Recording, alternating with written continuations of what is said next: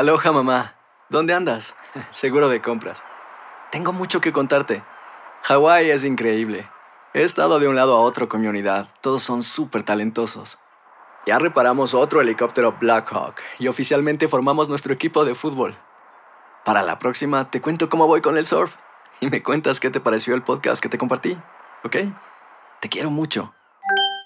Be All You Can Be, visitando goarmy.com diagonal español. Hacer tequila, Don Julio, es como escribir una carta de amor a México. Beber tequila, Don Julio, es como declarar ese amor al mundo entero. Don Julio es el tequila de lujo original, hecho con la misma pasión que recorre las raíces de nuestro país. Porque si no es por amor, ¿para qué? Consume responsablemente. Don Julio Tequila, 40% alcohol por volumen, 2020. Importado por Diageo Americas, New York, New York. Boost Mobile tiene una gran oferta para que aproveches tu reembolso de impuestos al máximo y te mantengas conectado. Al cambiarte a Boost, recibe un 50% de descuento en tu primer mes de datos ilimitados. O, con un plan ilimitado de 40 dólares, llévate un Samsung Galaxy A15 5G por $39.99. Obtén los mejores teléfonos en las redes 5G más grandes del país. Con Boost Mobile, cambiarse es fácil. Solo visita boostmobile.com. Boost Mobile, sin miedo al éxito. Para clientes nuevos y solamente en línea, requiere AroPay. 50% de descuento en el primer mes requiere un plan de 25 dólares al mes. Aplican otras restricciones. Visita boostmobile.com para detalles. Si no sabes que el Spicy McCrispy tiene Spicy Pepper Sauce en el pan de arriba y en el pan de abajo, ¿qué sabes tú de la vida? Para, pa, pa, pa.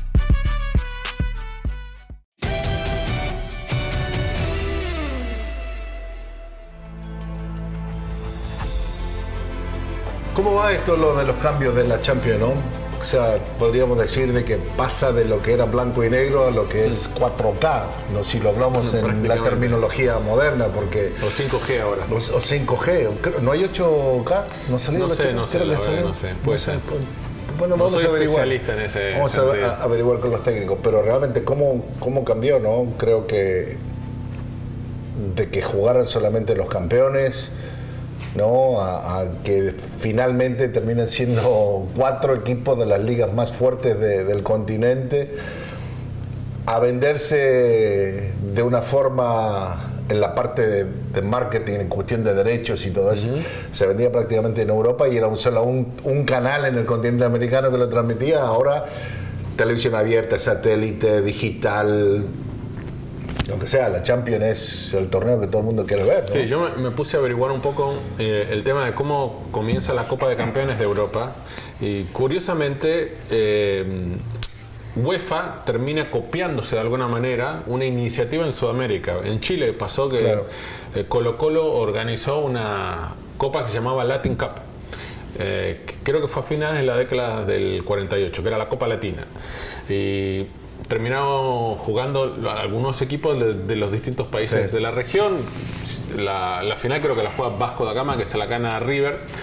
Y al ver que fue un éxito, que era un poco el que fue el torneo que precedió la Copa Libertadores de América, la UEFA dijo, oh, mira, ¿no? Ahí funcionó con los campeones, ¿por qué no imaginamos algo así? Y bueno, y en París terminaron planificando la Copa de Campeones de Europa, que, eh, de los clubes que termina jugándose en mediados de la década de los 50, ¿no? Claro. 10 años post Segunda Guerra Mundial, ya con un poco más de calma, de tranquilidad en el continente viejo. Este, eh, me parece que ahí es donde se da el- de alguna manera el puntapié Exacto. inicial, obviamente con el favoritismo y con el dominio en ese momento de un Real Madrid de época, que termina ganando las, las cinco primeras, eh, pero donde no había una competencia tan, tan Claro. Eh, importante como existe el día de hoy, ¿no? Eh, No había tantos Era equipos. partido único y quedaba Era eliminado. partido único, claro, bueno, eso es otro. Me parece que eh, el tema de que fueran partidos únicos, eh, o mejor dicho, partidos o series únicas de, de ida y Sí. vuelta, eh, pero de eliminación directa, termina provocando que eh, cuando llegamos a la década de los 90 y se abre el panorama, dicen, ¿por qué no aprovechar eh, que tenemos a los mejores equipos de Europa, recordando que todavía eh, en el momento donde hace la transición ¿no? de, de Champions League a de Europa eh, Copa de Campeones a, a Champions League, que fue la temporada 92-93, Claro. el formato no cambia mucho porque la siguen jugando solamente los campeones de las distintas ligas. Pero sí, lo que busca la UEFA, y de esto te acordarás muy bien vos, fue el tema de abrir una puerta, hasta ahora me parece que no había abierto nunca, que era el de el branding, ¿no? Como le dice, la marca, Claro. la Champions League. Y se piensa en el himno, eh, se piensa en el logo, en la pelota con las estrellitas, Claro. que termina hoy, hoy me estaba leyendo un artículo en el cual decían que si vos le mostrás la pelotita con las estrellitas a cualquier persona en el mundo, 96% de las personas en las cuales vos le mostrás el logo sabe que es la Champions League. Claro.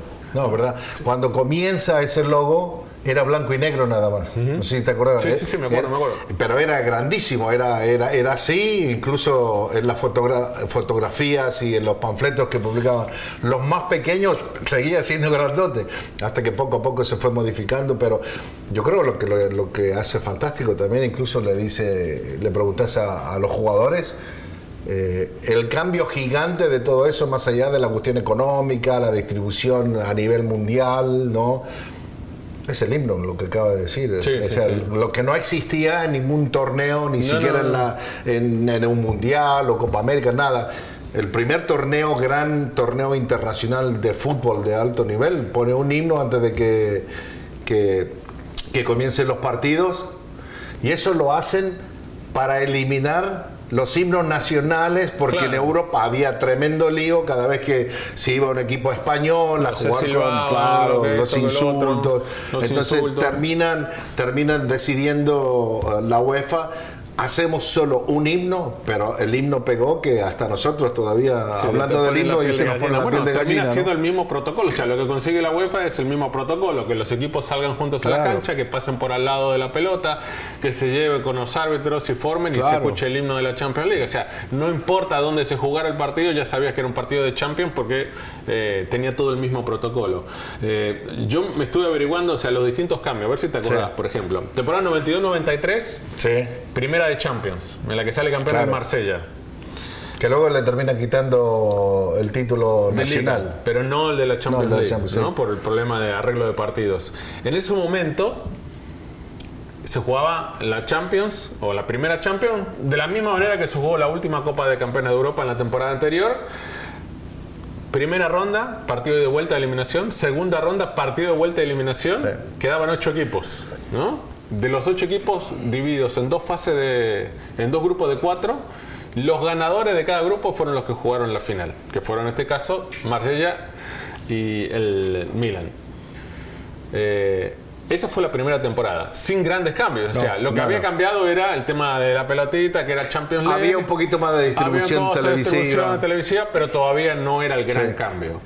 94-95. Este sí ya Ahí comienza ya a ser un cambio. un cambio más grande. Eh, Sí, primera Champions con fase de grupos. Exacto. O sea, se eliminan las dos fases anteriores que eran de partidos de ida y vuelta. Esa es la primera 94-95. donde empiezan a participar ya equipos de unas asociaciones más pequeñas de las Sí. que estaban acostumbrados a jugar el Pero había rondas nacional. preliminares, Claro. digamos, que, que que- ha- había que ya que había que clasificarse para las, los campeones de las ligas más pequeñas, había que jugar ronda preliminar para tratar de llegar a esa primera fase de grupo que Había- antes no existía. hoy en día hay tres rondas preliminares, ¿no? En aquella época había una ronda Sí, una preliminar. ronda preliminar porque no había muchos equipos. Claro. Ahora, otro gran cambio. Temporada 96-97, que está marcada eh, por algo fundamental, que es la ley Bosman. Exacto. La ley Bosman, ¿te acordás que los partidos de Sí, Champions no, seguro. se podían utilizar solamente tres jugadores extracomunitarios? Bueno, la ley Bosman cambia todo en el mundo del fútbol en general y también de la Champions League Exacto. porque ya no hay límites para comunitarios. Así que ese fue un gran cambio porque también te permitía. o sea, Aparte también los contratos de los jugadores terminaban y se podían ir a cualquier lado. Exactamente, quedaban libres que Claro. antes no tenían la libertad. Pero digo, ahora ya los equipos podían reforzarse de una manera como nunca antes. O sea, no Exacto. solo pensar en nacionales, sino en traer lo mejor de Europa. La gran explosión de eso fue después que el Ajax, que sale campeón, después Claro. de ganarle al Claro, Milan, llega la ley Bosman y Eh, tiene la ley vende Bosman ese prácticamente año. todo el equipo. Bueno, se fue el técnico Louis Van Gaal, se fue Van Todo, der Sar, todo, Edgar. Davids, eh, Todo, Clarence todo. Prácticamente 80% del equipo se fue y muchos de ellos se fueron a Barcelona. Sí, sí, sí. 97-98, o sea, un año, una temporada después de la ley Bosman, otro gran cambio, porque pasa de 16 equipos a 24, A 24, para la fase de sí. grupos. O sea, ya tenés mucha más participación y es la primera vez en esa misma temporada, digamos, la- la- se suma, se eleva la clasificación de 8 equipos y se agregan a 8 subcampeones. O sea, en la primera temporada donde juegan no los campeones de liga, sino también Los ocho sub- sí. subcampeones de liga. O sea que ese también es un cambio importantísimo. No, seguro. Porque, eh, pero también le daba el beneficio a las cinco ligas más importantes de, Ah, de Europa. sin dudas. Porque estaba el segundo de Italia, el segundo de Alemania, el segundo de España, ¿no? el de Francia. O sea, ahí empezaba un poco ya, a- empezaban, venía, venía el dominio de las cinco ligas más poderosas del fútbol europeo. Bueno, una temporada más tarde, 98-99, que va a ser una temporada, eh, para mí, en mi recuerdo, muy especial, porque fue la primera en la que la final estaba en el campo, en el Camp Nou, que fue en Barcelona. La, primer gran noche mágica. La primera gran, mi primera gran noche mágica en la cancha.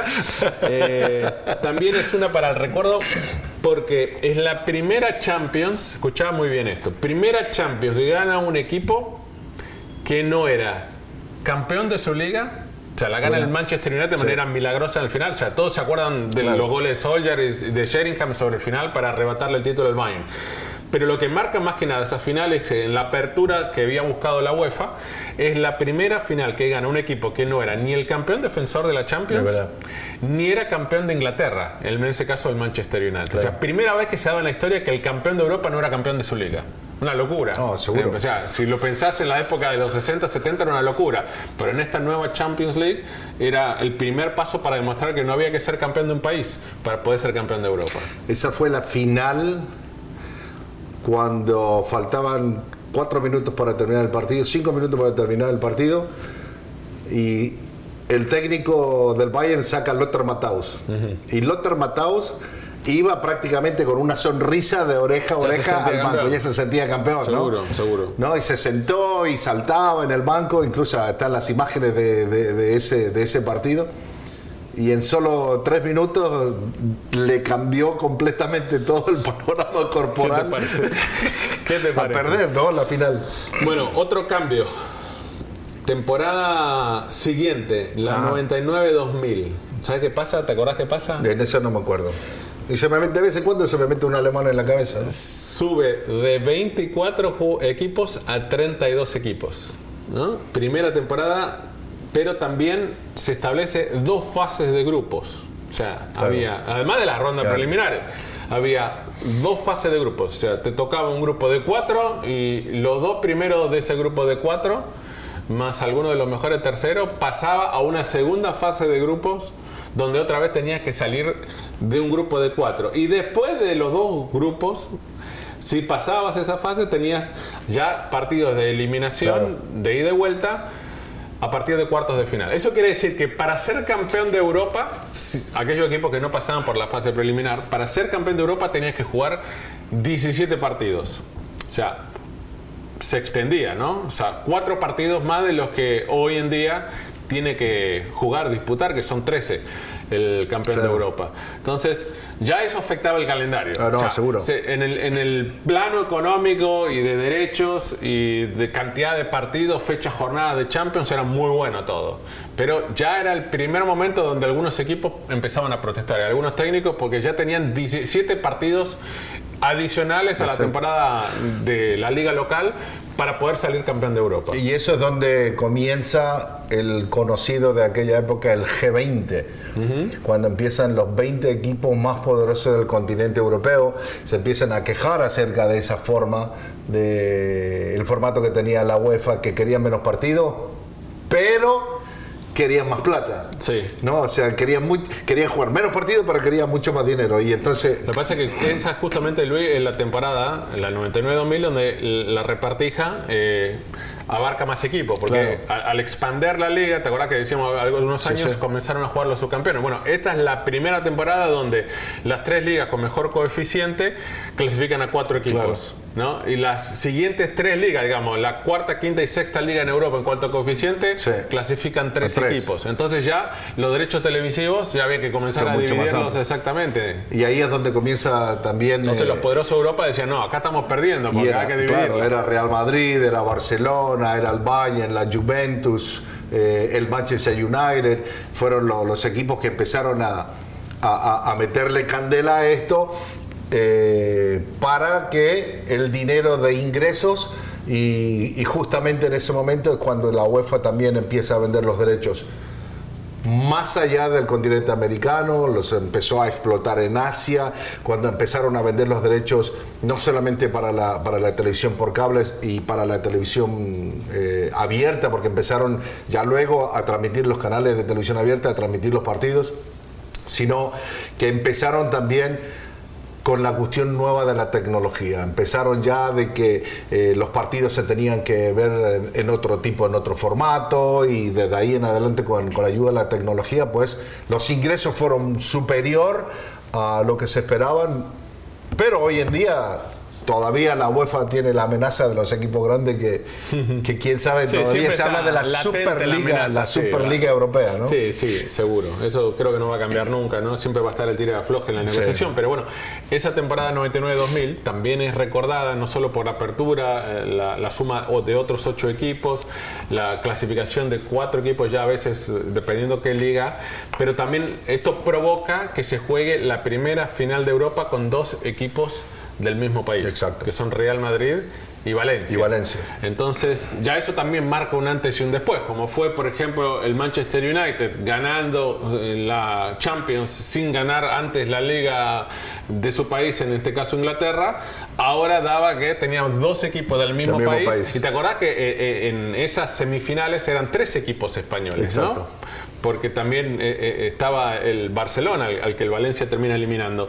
Entonces ya tenía el, el dominio español, tres equipos españoles en las semifinales y primera final entre equipos del mismo país. Claro. Fue la primera, después vinieron otras, pero eso también marca un antecedente. Y en la 2003-2004, de alguna manera, que termina siendo la liga, la Champions League que gana Mourinho con el Porto, eh, la primera Champions de Mou, es la primera Champions donde de alguna manera se eliminan las dos fases de grupos y, y el formato pasa a ser el que tenemos el día de hoy. Claro. Por ahí no con el mismo sistema de clasificación, pero sí con una fase de grupos inicial, con 32 equipos y con series de eliminación directa, partidos de ida y vuelta a partir de los eh, octavos de final. Digamos, es la primera vez donde la- en la Champions se juegan los octavos de final. Y del año ese 99-2000 para acá es donde los equipos españoles comienzan a prácticamente a dominar, la Champions League. Y también Luego- la Copa UEFA, ¿no? Porque Sí, también es lo que se fue dando, que el paso de que el tercero en la fase de grupos pasa a la, Claro. a- en ese momento Copa UEFA, termina siendo Europa League, pero también, digamos, es como que se abre una segunda vertiente, digamos, no el tema de ser, ah, sos eliminado de la Champions, ya no tenés más competencia europea. ¿Sabes qué? Hay que mucha gente eh, está pidiendo de que hablemos de anécdotas y ahora que hablaste acerca, dijiste José Mourinho y esa final que gana con el Porto, eh, se me viene a la cabeza lo que vos y yo vimos con nuestros propios ojos después del partido. ¿Te acordás? Fernando Morientes agarrando al negro Ibarra ahí para que no le reventara la cabeza a, a Juli, porque según él se había cagado en la final ante el Es verdad, se había ido, se había pedido el cambio muy temprano. Bueno, es una final que... Eh, que se sentía que, que tenía que había tenía un tirón Sí, y todo eso. una lesión, ¿no? Y s- y Juli que termina pasando al Barcelona, ¿no? Después Claro. de, de esa final, porque fue un Mónaco me parece que nadie pensaba que iba a estar. O sea, del Porto se veía un equipo armado, el, el- el Porto con Mourinho había sido campeón la temporada anterior de la Copa UEFA, Sí. o sea, era como el siguiente paso, era ahora en la Champions League, o sea, se veía que era un equipo en ascenso y un técnico que se estaba haciendo y muy conocido, ¿no? De, de la Ligue dentro de los técnicos de- del fútbol europeo, en el caso de Mo, pero por el Mónaco de Didier Deschamps nadie daba absolutamente Nada. nada, porque no tenía grandes figuras, Moriente era prácticamente un descarte del Real Madrid y el resto eran futbolistas, la mayoría de combate, Claro. ¿no? De, de- de un bajo perfil. El negro Ibarra que ya había pasado El negro Ibarra recorrido había por Boca. Con Boca lo había ganado Claro. todo, pero ya era, digamos, no era, digamos, de- no era un jugador de selección argentina, por ejemplo. Estaba Lucas Bernardi también en ese equipo, estaba el croata Perso, ¿te acordás? Estaba Juli, estaba Rotán, estaba este, Patrice Bra, o sea, había buenos jugadores Sí. en el Mónaco, pero bueno, nadie pensaba que iba a llegar a la final. Pero No, sí, yo- esa yo- fue una yo- anécdota yo me río porque- de la intimidad, digamos. Yo, me, yo me río porque justo venimos saliendo del túnel y a la vuelta del túnel nos quedamos los dos parados viéndolo y vos decís, negro, ¿qué haces, negro? Lo que pasa es que Lo tenía voy a ganas matar, le tenía voy a romper la tenía cabeza. de descargarse. Le voy a romper la cabeza al enano este decía. No, Tenía ganas de descargarse. Ahora, pensando de esa final, el Porto y Mónaco, equipos prácticamente no del poder adquisitivo, ni el Porto con más, mucho más historia que el equipo del Mónaco, Sí, sí, sí, sí. pero una final inédita que nadie esperaba que fueran estos dos equipos, que no habían equipos españoles, ni ingleses, ni italianos, que en planteles eran Sí, superiores sí, a sí, ellos. por ¿no? eso fue una, fue una final extraña por Sí. el tema de quiénes llegaron, pero bueno, fue también una final que termina marcando, eh, en el caso de Mourinho, Claro. Para mí es la de su gran salto a, ¿no? a la vidriera del fútbol mundial, porque a partir de esa victoria, inmediatamente él eh, pasa al Chelsea, eh, se Sí. lleva a algunos de sus jugadores que fueron campeones con él, ¿no? El tema de Costiña, por ejemplo, Claro. de Ricardo Carvalho, eh, terminan él de alguna manera aprovechando su momento y para hacerse ya comenzar a hacerse ese el gran nombre que termina con el Chelsea y obviamente después obviamente con el Real Madrid y con lo que es el día de hoy José Mourinho, pero bueno, fue el gran primer título de José Claro. Mourinho como entrenador de un equipo en el fútbol europeo y bueno, y termina siendo la Champions que marca yo creo que un antes y un después en cuanto al tema de formato, con la, amplitud, la cantidad de equipos, el sistema de competencia, o sea, es la Champions que más conocemos el día de hoy, de alguna manera. Y, y- y la Champions, con todos los cambios que ha tenido desde que se convirtió en la Champions League, yo estoy seguro, después de tantos años que hemos cubierto, de que en tres, cuatro años más, prácticamente ¿Algo va a pasar? algo va a pasar. Pienso, ¿no? La razón es porque los equipos grandes van a querer más, quieren más hoy en día. Eh, cuando digo más, quieren mucho más dinero por la explotación de la, de- de- de la- la imagen de los derechos de televisión. Eh, y los equipos chicos también se están convirtiendo en rebeldes, porque si los grandes reciben, nos, dicen "De nosotros, ¿por qué no? Por eso que también ahora hay equipos de, otros países, o sea, si hablamos de los 90 para abajo, ¿quién iba a pensar que un equipo de como el Basilea, ¿no? como el, el, el Nicosia, que iban a clasificar un- una Champions League? Era, No, bueno, pero ¿no? Hoy, co- hoy como está el tema, eh, para estos equipos todavía Claro. es mucho más difícil poder clasificarse a la fase de grupos. Digamos, eh, me parece que Hay que ser campeón y ir a una fase- a la tercera la fase. decisión de la UEFA de darle tanta importancia, tanta relevancia al coeficiente de las distintas ligas eh, ha provocado que estos equipos de ligas muy menores tengan que pasar por todas las etapas preliminares y para ellos poder alcanzar una fase de grupos hoy es prácticamente imposible, es un milagro. Entonces, eh, yo creo que también de alguna manera eh, tal vez pueda llegar en la evolución, en la búsqueda de un punto de equilibrio, digamos, si no se escucha siempre a los todopoderosos, Sí. que es algo muy difícil que la UEFA no escuche a los poderosos, se va a tener que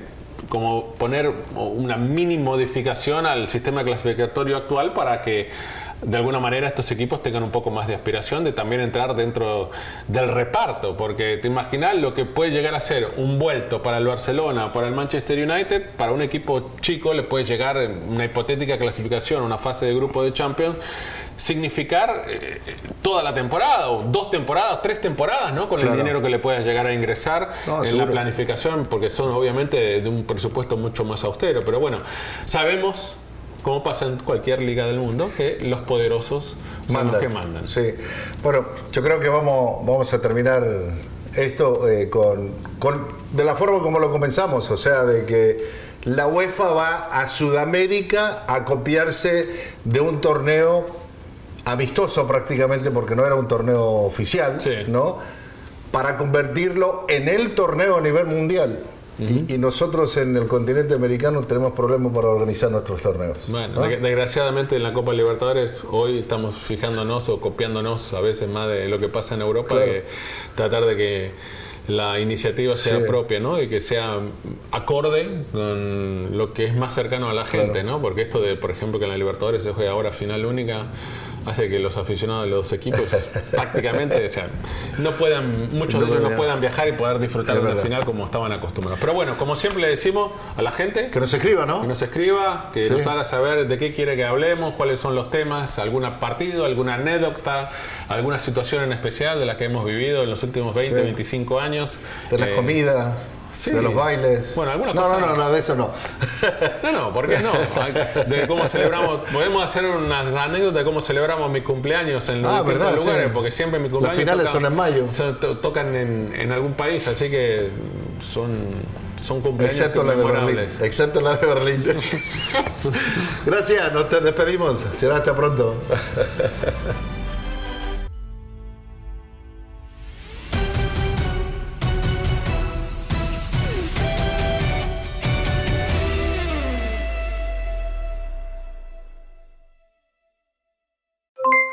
Aloha mamá, ¿dónde andas?